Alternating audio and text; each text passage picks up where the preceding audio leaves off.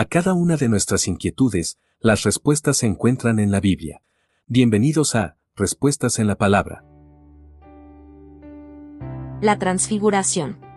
Existen algunas especies de animales que sufren transformaciones en sus etapas de desarrollo. Ejemplo de esto tenemos a las orugas, las cuales se transforman en hermosas mariposas. Otra especie de animales como los camaleones, tienen la facilidad de cambiar de color para pasar desapercibidos ante posibles amenazas. Esta capacidad especial, sin duda fue dada por el eterno Creador en conformidad a sus planes divinos. Al igual que algunos animales revelan sus capacidades de transformarse, Jesucristo reveló su capacidad no para transformarse, sino para transfigurarse en su verdadera naturaleza divina como el unigénito Hijo de Dios. En su verdadera naturaleza, el cuerpo de Jesucristo resplandece como la luz del sol, una luz blanca que en este mundo no se puede emular.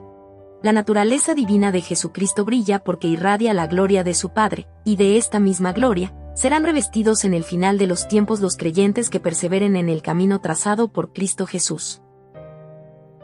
Marcos capítulo 9 versículo 2